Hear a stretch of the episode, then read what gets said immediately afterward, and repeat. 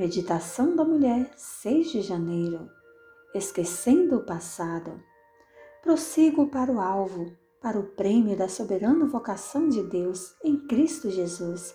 Filipenses 3, versículo 14.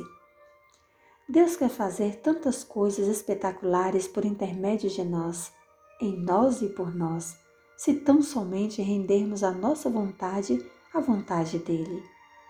Apesar do fato de que a maioria de nós tem seus próprios planos, sabemos que nossa maior necessidade é a agenda de Deus.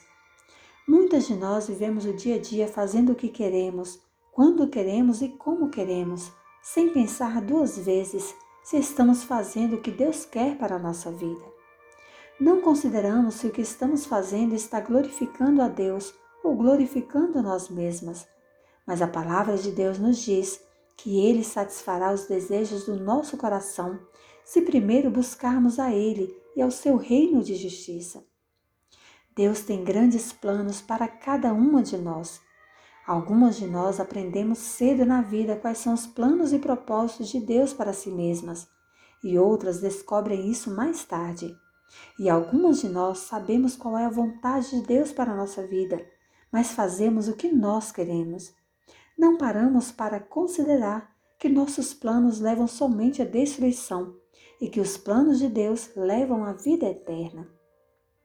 Se você e eu quisermos alcançar o sucesso para Deus, não podemos deixar o passado ou o presente interferir em nosso futuro. Se tivermos um problema com um membro da família ou da igreja, então precisamos resolvê-lo. Precisamos enfrentar a adversidade para que possamos produzir sucesso. Algumas vezes precisamos passar pelas trevas para que possamos produzir luz. Precisamos suportar sofrimento e tristeza antes de receber e valorizar a alegria.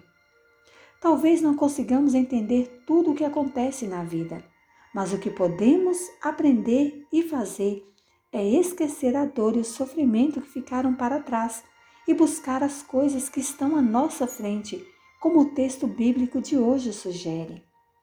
Não deveríamos aceitar a mediocridade no que se refere a fazer a vontade de Deus.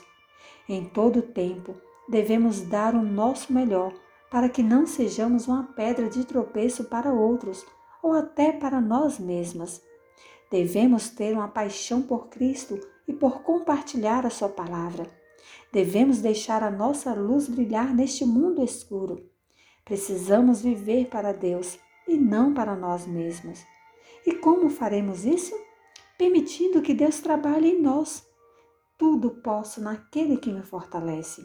Filipenses 4, versículo 13.